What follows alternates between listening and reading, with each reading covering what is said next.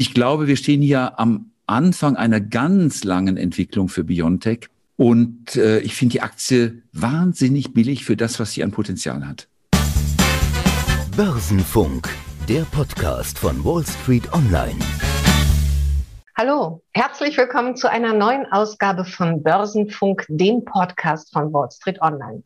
Am Mikro begrüßt euch wieder Beate Hoffbauer und ich freue mich außerordentlich, dass ihr dabei seid. Ja, bei uns geht es heute vor allem um Impfstoffaktien und die Chancen und Risiken, die Biotechnologiefirmen wie BioNTech bieten. Dazu habe ich mir einen besonderen Gast geladen, Dr. Hendrik Leber von Akatis. Ihr habt ihn gerade gehört. Er ist erfolgreicher Portfolio Manager, Value Investor mit kreativen Ansätzen, unabhängig, manchmal fast wagemutig in seinen Anlageentscheidungen und vor allem ein Technologiefan, der sich für Zukunftsthemen begeistern kann. Herzlich willkommen, Hendrik Leber. Herzlichen Dank für die Einladung, Frau Hofbauer. Bereits 2014 sind Sie hier auf Biotechnologie angesprungen. Warum? Ach, das stimmt gar nicht. Das stimmt gar nicht. Äh, ich bin schon 1999 auf die Biotechnologie angesprungen, weil ich damals schon dachte, in der Sequenzierung von den Genen steckt eine große Zukunft. Und damals, wenn wir uns, wenn wir zurückgehen, wurde ja das erste menschliche Genom sequenziert für Kosten von mehreren Milliarden. Es gab da ja zwei Wettbewerber. Das war eine staatliche Einrichtung in den USA und es war der Craig Venter mit seiner Firma. Und ich kann Ihnen nur sagen, ich habe damals schon so viel Geld mit diesen Aktien verdient, dass ich meine Leidenschaft da aufrechterhalten habe für die Biotech-Aktien. Wenn sich's gelohnt hat, Glückwunsch, Glückwunsch. Nun haben wir ja zwei prädestinierte Vorzeigeunternehmen mit BioNTech und CureVac zurzeit im Zusammenhang natürlich mit der Corona-Pandemie. Lassen Sie uns mit BioNTech beginnen. Ja, Sie kennen das Unternehmen schon lange. War Ihnen eigentlich immer klar, wie viel Potenzial in dieser Mainzer Firma steckt? Also ich hatte in den letzten Jahren immer wieder mal Geschichten gehört aus dem Markt. BioNTech macht jenes, BioNTech macht dieses. Und ich habe mir gedacht, die Firma hätte ich gern. Und ich hatte mir immer gesagt, wenn die an die Börse kommt, bin ich sofort dabei. Und dann kam sie an die Börse vor etwa anderthalb Jahren und wir haben gezeichnet, ich glaube, wir haben eine gute Zuteilung bekommen. Ich glaube, der Kurs war damals 15 ähm, und äh, ich war ein bisschen skeptisch. Deswegen, weil die Firma so un unheimlich viele Themen äh, bei sich auf dem Programm hatte. Also gekauft habe ich sie ja wegen der Krebsforschung und die hatten vier, fünf, sechs verschiedene Ansätze, um Krebs zu bekämpfen. Und ich dachte, naja, so eine kleine Firma hier aus Mainz, wie wollen die das hinkriegen? Ähm, und war ein bisschen skeptisch, ob die das alles schaffen, was sie sich vornehmen. Und dann war eigentlich die Corona-Geschichte nur ein Nebeneffekt, äh, vollkommen unerwartet, dass die auch das können. Aber die Technologie ist die gleiche. Und ich schaue jetzt einfach mir die Firma an und sehe, dass die im ganzen Thema äh, Corona-Impfstoff keine strategischen Fehler begangen haben. Mhm. Äh, die haben alle Ankündigungen wahrgemacht, die haben früh ihre Ergebnisse offengelegt, die sagten mit den Patenten auch kein Problem, die haben den richtigen Partner gewählt mit Pfizer, sie haben eine Fertigung hochgezogen und sie sind nirgendwo angeeckt, haben alles profitabel umgesetzt und das gefällt mir, das ist eine richtig runde Firma. Inzwischen ist diese Firma, diese runde Firma, ein Börsenstar. Im ersten Quartal hat sie einen Milliardengewinn gemacht. Der Umsatz ist um 70 Prozent gestiegen. Doch vor einem Jahr, im ersten Quartal 2020, stand noch ein Verlust. 53 Millionen. Wo also steht BioNTech gerade, wenn man den gesamten Entwicklungsprozess betrachtet? Ja, also erstmal bewertungstechnisch ist der Sprung eigentlich viel, viel größer ähm, die springen im Grunde von einer halben Milliarde Umsatz letztes Jahr. Das sind so im Prinzip so Entwicklungszuschüsse, Meilensteinbezahlungen auf meine Schätzung 15 bis 20 Milliarden dieses Jahr. Mhm. Also der Sprung ist eine, was ist es, ver 30, ver 40-fachung ungefähr. Ähm, und das wird nicht dauerhaft sein, weil der Corona-Impfstoff, das ist jetzt mal der große Renner, da wird es Wettbewerb geben, das wird wieder abflachen.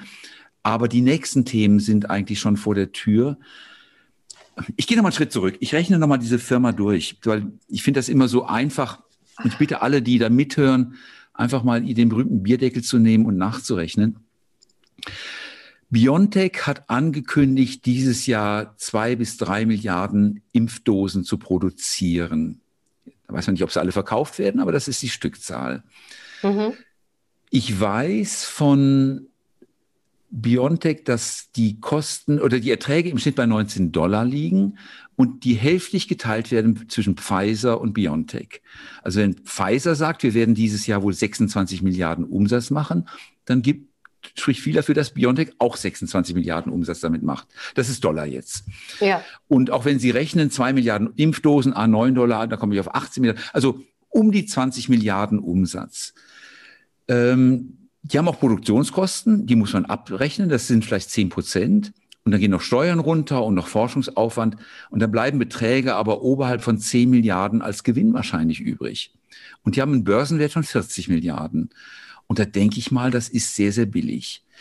Das wird nächstes Jahr runtergehen. Wahrscheinlich gibt es dann Preisdruck. Dann wird der Impfstoff wahrscheinlich erweitert. Dann wird vielleicht das mit Grippe kombiniert, irgendwas Mögliche. Und dann in drei, vier Jahren kommen die ersten Krebsergebnisse und dann dürfte der Kurs nochmal wieder anziehen. Also ich glaube, wir stehen hier am Anfang einer ganz langen Entwicklung für Biontech. Und äh, ich finde die Aktie wahnsinnig billig für das, was sie an Potenzial hat. Darüber sprechen wir gleich auch über das Potenzial. Das sollten wir vertiefen mit dem Stichwort Kernstory. Ist da einfach die Entwicklung eines Impfstoffes gegen Krebs? Doch zuvor dies. Werbung. Der Podcast Börsenfunk wird von Morgan Stanley präsentiert. Neben dem Investmentbanking ist das New Yorker Unternehmen einer der größten Derivate-Emittenten der Welt und zudem Premium-Partner von Smart Broker. Heißt, alle Produkte von Morgan Stanley bekommt ihr bei Smart Broker für 0 Euro. Wer in jeder Marktlage partizipieren will, ist mit Zertifikaten und Optionsscheinen von Morgan Stanley gut aufgestellt. Das war Werbung. Sie haben es gerade angesprochen, für Sie ist BioNTech nach wie vor ausgesprochen billig zu haben. Aktuell steht die Aktie sogar 165 Euro, 250 Prozent hat sie etwa gemacht in einem Jahr. Also ist die Aktie für Sie weiter ein Kauf? Ja, unbedingt. Es ist ein so schreiender Kauf. Das ist für mich börsenpsychologisch ganz interessant. Ähm, manche Leute sind ja so wahnsinnig ausgebucht und rechnen mit Kennzahlen aus, Kursgewinnverhältnis, Kursdividendenverhältnis, Kursbuchwert und so weiter, ähm, wie viel eine Aktie wert ist. Und dann ist da diese schreiend billige Aktie dick und breit im Raum und sagt, kauf mich, kauf mich, kauf mich. Und keiner traut sich. Das ist ein ganz interessanter psychologischer Effekt. Es ist ja auch interessant, dass die Biontech erst in den USA an die Börse gegangen ist, weil hier irgendwie sich keiner dafür interessiert. Ich glaube, erst wenn die Aktie teuer geworden ist, werden die Leute sagen, ach, jetzt will ich da reingehen. Nochmal, es ist immer noch für mich ein Kauf. Ähm, ich habe jetzt meinen Einsatz etwa verzehnfacht, verfünfzehnfacht, glaube ich. Wir hatten beim mhm. Börsengang ja gekauft. Und wenn ich mir anschaue, was an Bargeld herauskommen wird, an Cashflow, den die Firma reinvestieren kann, dann ist das etwa ein Viertel des heutigen Börsenwertes, also ein Kursgewinnverhältnis irgendwie von vier. Und jede Aktie mit einem Kursgewinnverhältnis von vier ist für mich wahnsinnig interessant. Und warum trauen wir uns eigentlich nicht dran? Das kann ja jeder nachrechnen mit dem Bleistift und dem Taschenrechner und auch im Kopf. Warum trauen wir uns nicht ran? Weil wir noch keinen Herdentrieb haben, noch keine richtige Gier auf diese Aktie, weil die Amerikaner noch nicht sagen, dass es eine tolle Aktie ist, ähm, das sind viele psychologische Hindernisse, die sagen, ich traue mich nicht ran, aber die Fakten sind schreiend offensichtlich. Dann sprechen wir über die Fakten, Henrik Leber, und nehmen ja. den Leuten so ein bisschen die Angst, die vielleicht denken, sie gehen bei einer Biotechnologieaktie, die vor einem Jahr noch bei 50 Euro stand, zu sehr ins Risiko. Wir sprechen von nachhaltigem Erfolg. Wir haben gesagt, die Kernstory ist eigentlich die Krebsforschung. Was erwarten Sie da? Was gestehen Sie BioNTech da alles zu? Welches Potenzial gibt es da? Ähm, dazu muss ich auf die mRNA-Technologie eingehen. Ja, Wäre das klar. okay, wenn ich das tue? Ja, genau. Natürlich. Mhm. Ja. Ich erlebe gerade eine Revolution in der, in der Medizin, also in der Pharmaforschung, die auf biologischen Vorgängen beruht. Ähm, Sie kennen ja alle Aspirin. Aspirin ist ein, ein Molekül, äh, das nicht im Körper erzeugt wird. Das ist in der, findet man in der Weide. Ähm, und dann tut man den Körper und irgendwie funktioniert es. So, das ist ein externes Molekül, das mit dem Körper an sich nichts zu tun hat. Diese mRNA-Technologie greift ja tief rein in das Verständnis dessen, was in einer Zelle funktioniert. Ja. Wir wissen ja alle, dass wir diesen biologischen, die Bauanleitung haben, die DNA, die, also die Desoxyribonukleinsäure. Ähm, da steht drin, wie man den Menschen zusammenbauen soll. Da gibt es Abschnitte drin und die sagen, tu das, tu das, tu das, äh, jetzt bitte die Hände entwickeln, jetzt die Finger entwickeln und so weiter. Und dann macht der Körper das. Wenn ich die halbiere, die DNA, dann kommt äh, die RNA raus. Das ist so der halbe Strang, der die Informationen vom Erbgut trägt an die Stelle, wo im Körper da was produziert wird. Das sind äh, in diesem Fall die Ribosomen. Die nehmen praktisch diesen Datenstrang, praktisch diesen Lochstreifen, schauen sich an, was für Buchstaben da draufstehen. Das sind vier Buchstaben, die kommen in der Abfolge. Und dann produzieren die Proteine. Mhm. Und diese Proteine können alles Mögliche sein. Das können eben Viren sein, Antikörper, normale Eiweiße, was auch immer. Wenn ich einmal weiß, wie ich diesen Körper dazu bringe, mein Programm abzuspulen, habe ich sozusagen einen Schlüssel äh, für die Vorgänge im Körper gefunden. Und das haben wir jetzt zum ersten Mal erlebt bei den Impfstoffen. Diese mRNA, also Messenger, also die Boten-RNA-Impfstoffe, bauen ja einen kleinen Teil des Virus nach, nämlich den Teil, der im Körper die Immunantwort auslöst. Und äh, wenn ich einmal raus habe, wie das geht, kann ich auch ganz viele andere Themen damit anpacken. Und was eben Biontech macht, ist, dass sie sagen, naja klar, für, für eine normale äh, Erkrankung, eine Virenerkrankung geht es, aber Krebs hat ja auch diese Signale auf der Zelloberfläche. Mhm. Was beim äh, Coronavirus dieses Spike-Protein ist, sind bei Krebs die sogenannten Neoantigene. Die sitzen auf der Zelloberfläche und signalisieren dem Immunsystem, du kennst mich nicht, ich bin dein Feind. Und das Immunsystem muss jetzt sagen, okay, dich attackiere ich jetzt, äh, ja. wenn du das Signal ausschickst. Genau, und diese, dieser Türöffner ist eben dieser mRNA-Impfstoff. Der ist also weitaus mehr als so ein Mutantenbezwinger mit Blick auf das Coronavirus. Äh, gilt das jetzt eigentlich auch für die anderen Biotechnologieunternehmen, die ja eigentlich auf diese gleiche Technologie setzen, nämlich auf den mRNA-Impfstoff, also CureVac und Moderna? Oder gilt das erst einmal nur, was Sie gesagt haben, für BioNTech? Nee, das ist, glaube ich, sehr, sehr ähnlich. Äh, wir, haben, wir, äh, wir haben ja auch mit CureVac gesprochen und, äh, und auch mit Moderna gesprochen. Die machen ziemlich ähnliche Dinge. Äh, die Frage, also die Leute von CureVac behaupten zum Beispiel, dass ihre äh, die Immunreaktion sich besser anbindet an dieses Spike-Protein. Da gibt es ja Bindungskräfte zwischen der Abwehrreaktion und der, der, äh, der, der Stimulation. Äh, und die sagen, das ist etwas besser. Man kommt mit weniger Material aus, nur 5 Mikrogramm statt 30 Mikrogramm. Ähm, aber von der Technologie ist es vom Grundsatz her das Gleiche. Okay, also eine technische Revolution, von der viele äh, Biotechnologieunternehmen profitieren, ja? Und ist das für Sie dann sozusagen erst der Anfang eines Booms in diesem Bereich? Ja, also für mich ist das der Beginn einer Revolution äh, der, der, in der, in der Pharmaentwicklung. Ähm, wobei es mehr ist, also ich möchte noch mal kurz sagen, da geht es ja nicht nur um diesen einen kurzen Datenstrang und ein Patent da drauf, sondern man muss ja ziemlich viel wissen von Anfang bis zum Ende der Kette, also vom Finden der richtigen äh, mRNA-Stränge bis hin schließlich, in welcher Dosis gebe ich das und mit welchen Mitteln kriege ich das eigentlich in den Körper hinein, dass es an die richtige Stelle geht. Also mRNA ist in der Mitte, aber davor und danach liegen ziemlich aufwendige äh, Vorgänge noch. Das ganze Ding ist deswegen für mich so spannend, weil wir über ganz, ganz viele biologische Komponenten sprechen. Es gibt, glaube ich, 70, lass mich mal raten, irgendwie, glaube etwa 70 Milliarden verschiedene Antigene im Körper. Und es gibt Größenordnung 100 Milliarden verschiedene an, ja, jetzt müssen wir raten, ich weiß es nicht ganz genau. Ähm, auf alle Fälle mehrere Milliarden T-Zellen und jede T-Zelle kann genau ein Antigen äh, attackieren, ist nur auf dieses eine getrimmt. Mhm. So, und jetzt rauszukriegen, welche von diesen Milliarden Antigenen arbeiten mit welchen äh, Antikörpern und mit welchen T-Zellen zusammen, das ist eine Kunst.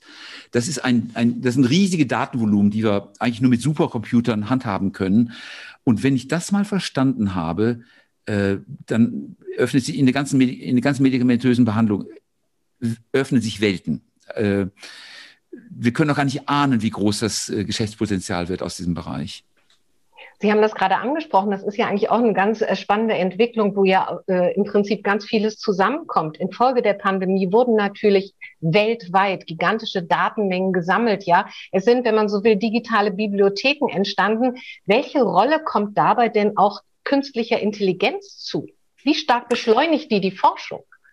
Ja, also erstmal es sind zwei Elemente eigentlich der, der, des, des Rechnens dahinter. Zum einen erstmal die ganzen Daten Hand zu haben. Und da brauche ich Supercomputer dafür.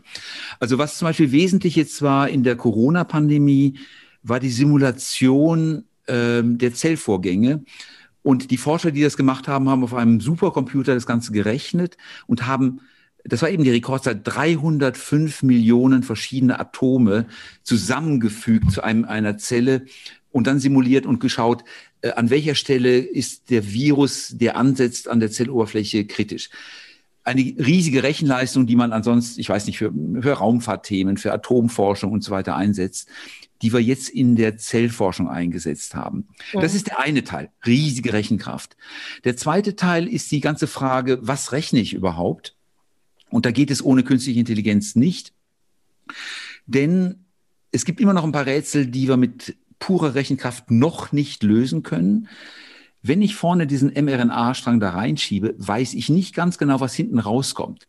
Da kommt ein Knäuel raus. Ich denke immer so an, an eine Strickliesel von, äh, von Kindern, wenn die so stricken, da kommt irgendwie unten was raus. Welche Form das hat, ist ziemlich unklar.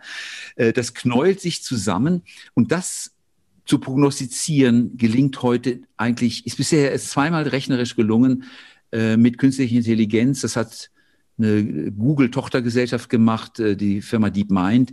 Die hat zweimal das geschafft, das zu simulieren. Ich vermute mal, in den nächsten Jahren wird das gelingen, dass wir viel mehr Proteine simulieren können und damit auch mhm. nochmal große Schritte äh, machen Richtung designte Moleküle, designte äh, Proteine. Äh, noch sind wir nicht da, aber es geht nicht ohne AI und nicht ohne Rechenkraft. Also Hendrik Leber, wenn man Sie so hört und Ihre Zahlenspiele, dann denkt man wirklich, der Portfolio-Manager ist ein halber Wissenschaftler. Ja, ich bin beeindruckt. Sie haben vorhin auch angesprochen, dass BioNTech, aber eben auch CureVac ja an der Nasdaq gelistet sind. Wie wichtig sind eigentlich diese Börsengänge in den USA für den Erfolg dieser Unternehmen? Ja, das ist eine traurige Geschichte.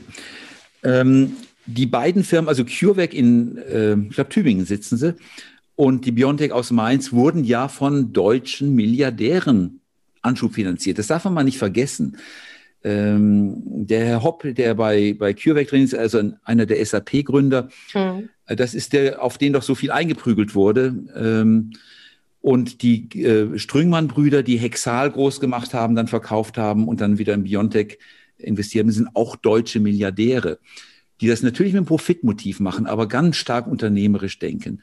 Und ich glaube, sie haben das deswegen auch gemacht, weil in Deutschland viele gute Wissenschaftler sind. Nur die Finanzszene ist dafür gar nicht äh, vorbereitet. Eine deutsche Firma zählt im Weltmaßstab nichts. Ähm, interessant ist, wenn Sie in Amerika die, die Presse lesen, dann heißt es der Pfizer-Impfstoff und nicht der BioNTech-Impfstoff, weil dass da deutsche Technologie dahinter steckt, wird, wird überhaupt gar nicht wahrgenommen. Das zählt nicht. Die nehmen uns nicht richtig ernst.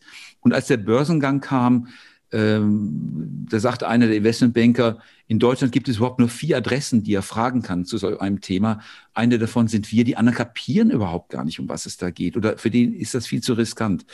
Das ist sehr schade, ist aber leider Realität. Ja. Uns fehlt die Szene hier.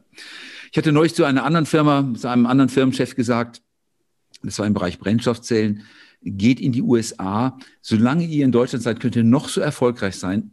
Ihr werdet nicht wahrgenommen. Man braucht den amerikanischen Kapitalmarkt, um wirklich ernst genommen zu werden. Traurig, und offenbar auch das Know-how, das eben auch nur dort zu finden ist und wir nicht hier haben. Das ist natürlich ein Stück weit auch ein Armutszeugnis für den Börsenstandort Deutschland, oder? Ja, das ist traurig. Die Szene haben wir nach dem neuen Markt äh, systematisch vertrieben. Ähm, ist ja häufig so in Deutschland, man ist erstmal euphorisch und dann wird alles sozusagen kaputt gemacht. Äh, ich übertreibe das so ein bisschen. Aber die Szene, die es gab, die Gründerszene in dem Bereich, die sehr, sehr gut war, gute Wissenschaftler, guter Venture Capital Gebner, wurde ziemlich zerstört. Ähm, Und von daher dauert das Jahre, um das wieder aufzubauen. Sie haben ja so ein bisschen die Hoffnung genommen, weil Sie gesagt haben, in den USA spricht man von Pfizer und nicht von BioNTech. Und ich habe gedacht, dass auch durch die Börsengänge, die ja sehr erfolgreich waren, immerhin hat BioNTech im Oktober 2019 150 Millionen Dollar eingesammelt, dass man einen anderen Blick auch hat auf die deutsche Biotechnologie-Szene, ja, dass man sie anders wahrnimmt, dass man uns vielleicht auch als Innovationsstandort bewusster und mit größerer Aufmerksamkeit betrachtet. Ist das nicht so? Liebe Frau Hoffbauer, ich glaube, da muss ich Sie enttäuschen. Wir werden nicht schon. wirklich ernst genommen. Ich merke schon, ich merke schon. Ja. Gut, äh, nichtsdestotrotz könnte ich mir aber vorstellen, dass die deutsche Biotechnologie-Szene durchaus ein Stück weit davon profitiert, weil ganz einfach die Szene auch innerhalb Europas und Deutschlands doch anders wahrgenommen wird, oder? Der Staat hat ja auch mit investiert, hat an der Anfangsphase zumindest mit gefördert. Profitieren davon auch andere kleinere Unternehmen aus der Szene? Ja, das ist ein bisschen ein gemischtes Bild. Äh, zunächst mal, es gibt bei der KfW ein Programm, eine solche Förderung sehr gezielt vorwärts äh, zu treiben. Und das sind Milliardenbeträge, die dafür sozusagen bereitgestellt werden. Die kann ich dann nehmen und kann die Szene langsam entwickeln. Äh, wissen Sie, zu so einer Szene gehört ja nicht nur der Unternehmer und das Geld, sondern auch Anwälte, die Verträge machen, Patentanwälte, die wissen, wie man die Rechte sichert und so weiter. Da kann man viel falsch machen. Und die KfW tut da einiges dazu, um das, das Ganze zu fördern und, und finanziell zu unterstützen.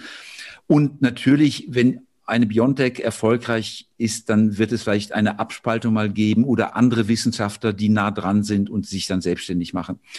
Leider kommt dann was dazwischen, wie eine Politik, die sagt, ähm, das geht mir nicht schnell genug und äh, jetzt ähm, übernehmen wir mal die Produktion oder wir geben die Patente jetzt frei. Ähm, wo man sich nur an den Kopf fasst und sagt, liebe Leute, ihr habt es mit dem Bestellen noch nicht mal hingekriegt, jetzt wollt ihr plötzlich produzieren. Also, ja, aber war denn diese ganze Diskussion um die Patentfreigabe, die ja vom US-Präsidenten Biden angestoßen wurde, was ja schon erstmal äh, sowieso etwas irritierend war, äh, war das nicht eigentlich eine Nullnummer? Damit erreicht ja, man doch nichts. Es geht doch darum, mehr Impfstoff in die Welt zu bringen. Ja, das war absolut Hanebüchen. Ich weiß auch nicht, was das sollte. Denn erstmal, es gibt, soweit ich weiß, gibt es gar keine Patente, weil das, die Patentämter ja Jahre brauchen, um die Patente zu prüfen. Es sind noch gar keine, vielleicht angemeldet, aber auf alle Fälle noch nicht, noch nicht erteilt. Und dann kann ich das Patent ja publizieren und dann steht man davor und wie mache ich das denn jetzt eigentlich? Es besteht ja nicht aus dem Patent selber, sondern auch, wie ich, äh, wie ich die, äh, die Lipide, die das, in die ich das rein, rein verpacke, richtig hinbekomme ähm, da geht es um so viele Details, auch in der Produktion. Das sind ja Reinstraumproduktionen. Da darf ja nicht ein, ein, ein Atemzug von draußen reinkommen, sonst ist alles verdorben. Ja. Äh, das muss man erstmal hinkriegen. Und ich glaube, ich könnte alle Produktionsverfahren offenlegen und in einem Entwicklungsland denen auf den Tisch legen, die würden es trotzdem nicht hinkriegen. Es ist sehr viel Verfahrens-Know-how und das können übrigens die Deutschen schon gut. Also pharmazeutische Produkte seriös produzieren, das ist wirklich gut gelungen. Gut, eins vor, eins Sternchen vor mit Mappe. Äh, äh, Sie gelten ja, also für mich sind Sie immer so ein bisschen was gewesen wie ein Trüffelschwein, aber im besten Sinne des Wortes, ja, ein Perlensucher. Wenn Sie sich umschauen hier in der deutschen Szene, und das tun Sie ja sehr aktiv, welche Unternehmen in der Biotechnologie-Szene sind da für Sie interessant oder ist das Potenzial bei uns eher so gering, dass Sie wirklich über den Tellerrand schauen müssen und sagen, okay, die finde ich eigentlich nur in den USA oder in Asien? Ja, äh, wenn ich schaue, dann denke ich mal, dass in Deutschland wahrscheinlich die Evotech, der ähm, so ein, so ein ziemlicher Star ist an der Stelle. Spezialchemie, äh, ne? Ja.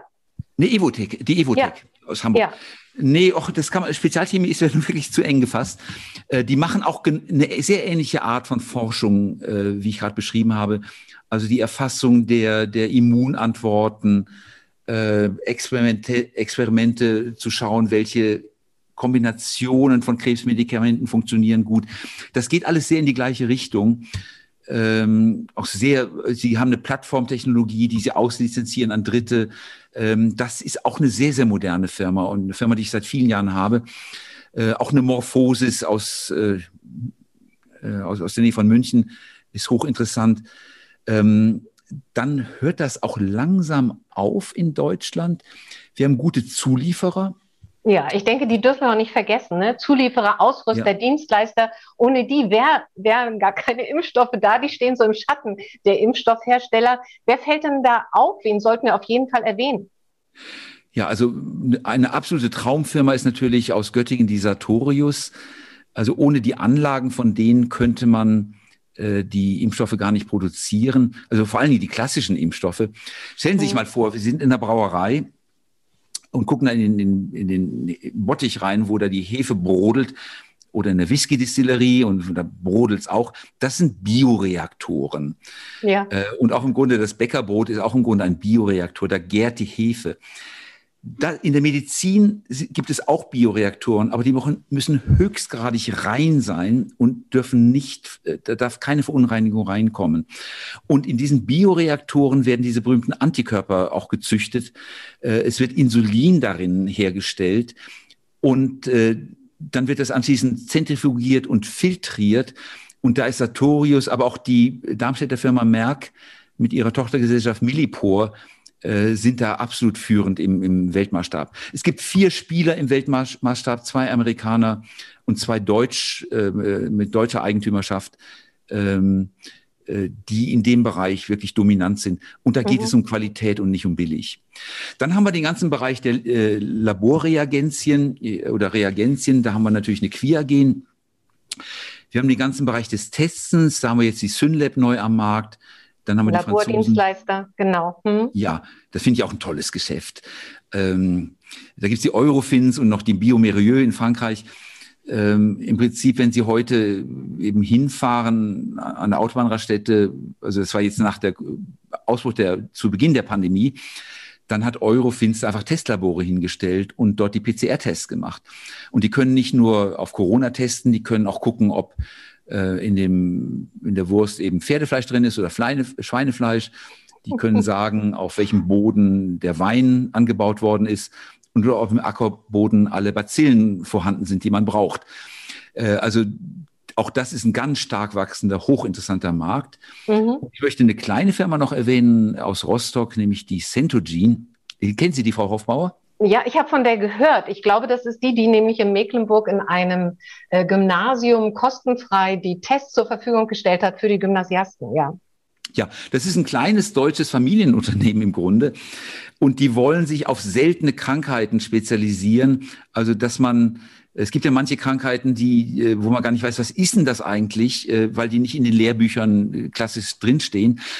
Ähm, und die kann man häufig über auch wieder Genanalyse äh, identifizieren. Und das ist das Schwerpunktthema von Centogene. Und äh, ich habe die am Anfang immer genutzt für meine, für meine Tests, für meine PCR-Tests. Da ging man hin, ich glaube 69 Euro und sieben Stunden später war der Test im Internet verfügbar. Das sind einfach pragmatische Leute. Ob ja. die Firma sich rechnet, weiß ich nicht, aber allein aus Sympathie habe ich da schon mal investiert. Das ist doch schon mal gut. Unverzichtbare Helfer sind ja wahrscheinlich auch so Geresheimer oder Schott für die Impfstofffläschchen, ja, oder die Spritzen. Dafür steht, glaube ich, auch so ein Familienunternehmer wie B. Braun in Mainz. Was ist eigentlich mit, mit äh, Softwareunternehmen? Ich denke da an SAP. Ja, ich gehe nochmal einen ganz kleinen Schritt zurück. Äh, die Ampullen haben mich immer interessiert. Ich habe auch natürlich die Gerresheimer Glas gekauft damals. Das ist aber gar nicht so viel. So eine äh, Ampulle für einen Impfstoff kostet viereinhalb Cent. Ähm, eine Milliarde haben die etwa einkalkuliert, also 45 Millionen Umsatz. Das ist nicht die Welt für die. Das ist für die eigentlich ein kleines Produkt. Aber dennoch ist Gerresheimer eine, eine großartige Firma. Ähm, in der Bioinformatik sehe ich die Deutschen nicht so stark. Ähm, ich weiß nicht, was SAP da leistet. Ich sehe nur, dass die großen Informatikhäuser alle in den USA sind. Äh, da zähle ich eine Personalis dazu zum Beispiel, die eben diese Milliarden von Antigenen charakterisieren möchte. Da zähle ich eine Schrödinger dazu, die Computersimulationen von neuen Medikamenten machen. Also innerhalb von Tagen wird da eine Milliarde Medikamente durchsimuliert äh, und vorbereitet für die klinische Erprobung. Da gehört eine Firma wie Adaptive, Bio, Bio, Adaptive Biotechnologies dazu, die die äh, Immunreaktion des Körpers messen. Eine Firma wie Abcellera, die dann eben den, genau den richtigen Antikörper im Menschen findet, der gegen Corona hilft. Ähm, die finde ich im Wesentlichen in den USA. Ja, aber wenn ich jetzt auch höre Bioinformatik, das sind ja alles so Themen, damit setzt sich ein normaler Anleger, Privatanleger nicht auseinander. Der wird also diese Einzelaktien kaum wie ein Perlenfischer entdecken können. Welches, welche Möglichkeiten habe ich dann als, als Anleger davon auch zu profitieren? Gibt es da Fonds, wo die zusammengefasst sind? Schwerpunkt Bioinformatik. Welche ja, handfesten Tipps können Sie da geben?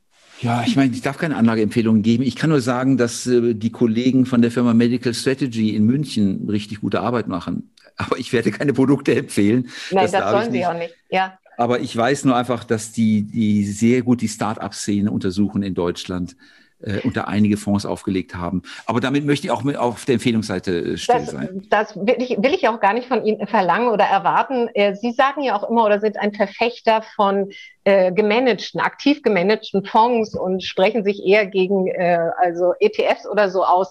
Äh, ist das Angebot in diesem Bereich überhaupt schon groß genug, jetzt auch mit Blick auf ETFs? Ja, da gibt es einige. Ich frage mich nur, wie das funktionieren soll. Denn ähm, häufig, also ich, ich gehe mal noch auf das Beispiel Biontech. Das ist für mich so beispielhaft. Die mhm. Firma wird sicher im Kurs, nein, das darf ich nicht sagen, aber wenn mal die Daten von Biontech in den Datenbanken drin sind, die Gewinnzahlen sozusagen verarbeitet werden von den Computern, in denen die ETFs zusammengestellt werden, dann könnte da durchaus mehr Nachfrage nach der Aktie kommen und der Kurs könnte dann steigen. Unterhalb dieses Radars gibt es Firmen, aber da weiß man das, was kommt. Es ist einfach nur noch nicht in den Quartalsabschlüssen drin. Und das kann dann aber auch nur ein Mensch machen, der sagt, Leute, das ist Quatsch, was ihr tut, oder hier, das ist sehr realistisch, was da rauskommt. Mhm. Und da glaube ich, ist dann der ETF auch an seiner Grenze angekommen. Gut, Sie als Portfolio Manager, Sie sagen, Sie gucken nicht allzu viel auf Kennzahlen, aber wenn Sie auf Kennzahlen gucken, was ist für Sie dann wichtig? Äh, das beziehen Sie jetzt auf den Biotech-Bereich? Ja. Da ist für mich wichtig, ähm, also nicht, nicht Zahlen, sondern ich will gucken, gibt es Kunden, die für die Dienstleistung Geld bezahlen? Das ist für mich eigentlich der, der, der Vertrauensbeweis. Forschung allein bringt mir überhaupt gar nichts. Es gibt so viele Firmen, die tolle Sachen erforschen und die dann nachher scheitern. Aber wenn ich reinschauen kann in den Geschäftsbericht und sehe, wir hatten letztes Jahr 17 große Pharmafirmen und dieses Jahr 22 und nächstes Jahr 25, dann sehe ich, dass das Konzept, das diese Firma hat, ähm, äh, eine Zukunft vor sich hat. Mhm. Die kleinen Firmen stehen ja nicht allein im Raum. Die forschen ja nicht, äh, nicht ins Leere hinein, sondern die haben Forschungskooperationen. Und wenn die einen bestimmten Erfolg erzielt haben, dann kommen da mal 10 Millionen oder da mal 50 Millionen vom Partner. Die Großindustrie hat ja die Forschung im Wesentlichen ausgelagert an die Kleinen und füttert die kleinen Firmen an. Und diese Meilensteinzahlungen, die kann ich sehen und beobachten. Und das ist eigentlich für mich die Hilfe, festzustellen, ob das was taugt oder nicht. Mhm. Und bisher haben Sie ja ein glückliches Händchen bewiesen. Wie passt eigentlich, das werden, das werden Sie ja wahrscheinlich öfter mal gefragt, wie passt eigentlich, äh, wie passen auch relativ kleine und noch relativ unbekannte Biotech-Unternehmen zu Ihrer Value-Philosophie? Tun sie nicht wirklich. Also ich habe eine Zweiteilung. Äh, ich habe Bereiche, wo ich experimentell unterwegs bin. Also Sie kennen vielleicht den Arcadis Statini Value Flex Fonds, wo ich Dinge tue, die nicht alle immer gleich auf den ersten, An, auf den ersten Anhieb verstehen, wo ich einfach denke, das ist Zukunft und dann nehme ich mir ein paar Jahre Zeit und es ist noch keine Zahl sichtbar, die man, der man vertrauen kann. Äh, das ist sicherlich nicht Value, aber das sind wirklich teilweise auch sehr, sehr spannende Firmen dabei. Und sobald die Firmen anfangen, Gewinne zu machen, wie eben Biontech, können sie auch bei uns in den internationalen Aktienfonds auftauchen. Also im klassischen Arcadis Aktien Globalfonds würden sie dann auftauchen, wenn Gewinne äh, erzielt werden. Und darum ist eben Biontech erst, glaube ich, im Oktober in den Aktienfonds hineingekommen, war aber ein Jahr vorher schon im Datini-Fonds drin also in ihrer Spielwiese, wo, ja. wo sie sich erstmal ein bisschen austoben können. Mein Apropos Rennwagen. Spielwiese. Äh, ich kenne Sie ja wirklich als einen großen Buffett-Fan, ja. Ich glaube, Sie haben nicht eine einzige Hauptversammlung in Omaha, Nebraska verpasst und, äh, und äh, sind, sind, stehen ja auch für diese Value-Philosophie. Wie passt dann Ihre Begeisterung für Bitcoin damit rein? Das würde mich echt interessieren. Ah, das ist jetzt eine Überraschungsfrage. Naja. Ja, weil Warren Buffett ist ja überhaupt kein Bitcoin-Freund. Nee, der, und der Charlie Manga ist noch mehr dagegen. Die bezeichnet es irgendwie als Gift oder was auch immer. Ähm, da ist eine ganz andere Logik dahinter. äh, da komme ich mir aus, aus der, erst einmal komme ich aus der Blockchain-Technologie-Welt, weil ich mir denke, dass die Blockchain-Technologie eine Revolution darstellt in der Darstellung von Transaktionen. Äh, und das wird auch kommen. Es braucht ewig lange im Moment. Aber um zum Beispiel Container auf den Weltmeeren zu verfolgen, um Hotelbetten zu buchen, um Agrarrohstoffe vom Acker bis zum Supermarkt zu verfolgen und so weiter. Hervorragend geeignet. Und dann gibt es Bitcoin.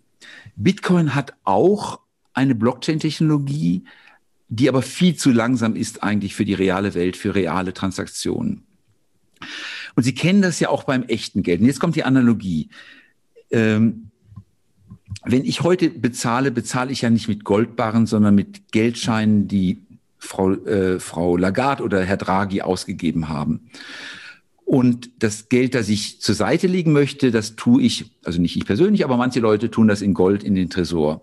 Und so sehe ich das auch bei den Kryptowährungen. Äh, das, was ich aufbewahren möchte, tue ich in die Bitcoins rein und lege es zur Seite und lasse es da liegen. Also ein digitaler und, Rohstoff. Ja. Ja, als digitales Gold gewissermaßen. Mhm. Und äh, mit den anderen Kryptowährungen mache ich Transaktionen und, und äh, mache ich vielleicht Aktienhandel mal ein paar Jahren oder, oder solche Dinge. Und das Schöne ist an Bitcoin, es kann nicht vermehrt werden. Da gibt es kein Komitee, die sagt, wir wollen jetzt mal neue Bitcoins ausgeben. Das ist ein mathematischer Algorithmus, der irgendwann an eine Grenze von 21 Millionen stößt und dann nicht mehr weiter ausweitbar ist. Bei Gold ist das anders. Der Kollege bei uns, der für Goldsachen zuständig ist, der sagt, naja, wenn der Goldpreis steigt, dann bohre ich einfach ein bisschen tiefer in die Erdoberfläche hinein. Das ist sehr teuer, aber wenn der Preis hoch ist, dann lohnt sich das.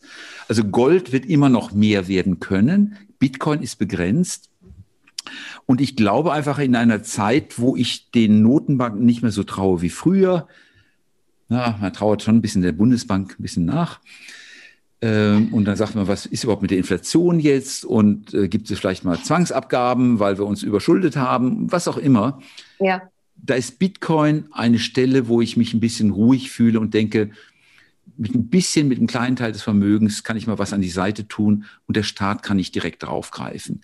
Das ist für mich der Sinn von Bitcoin und für mich gar nicht so wesentlich, weil ich in einem zivilisierten Land lebe.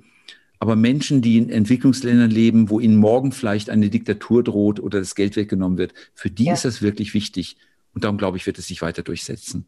Danke für diesen kleinen Abstecher. So, Henrik Leber, zum Schluss noch drei persönliche Fragen. Oh. Ihre erste Aktie, erinnern Sie sich noch? Ja, natürlich, klar. Im Alter von zehn die Bayer-Aktie.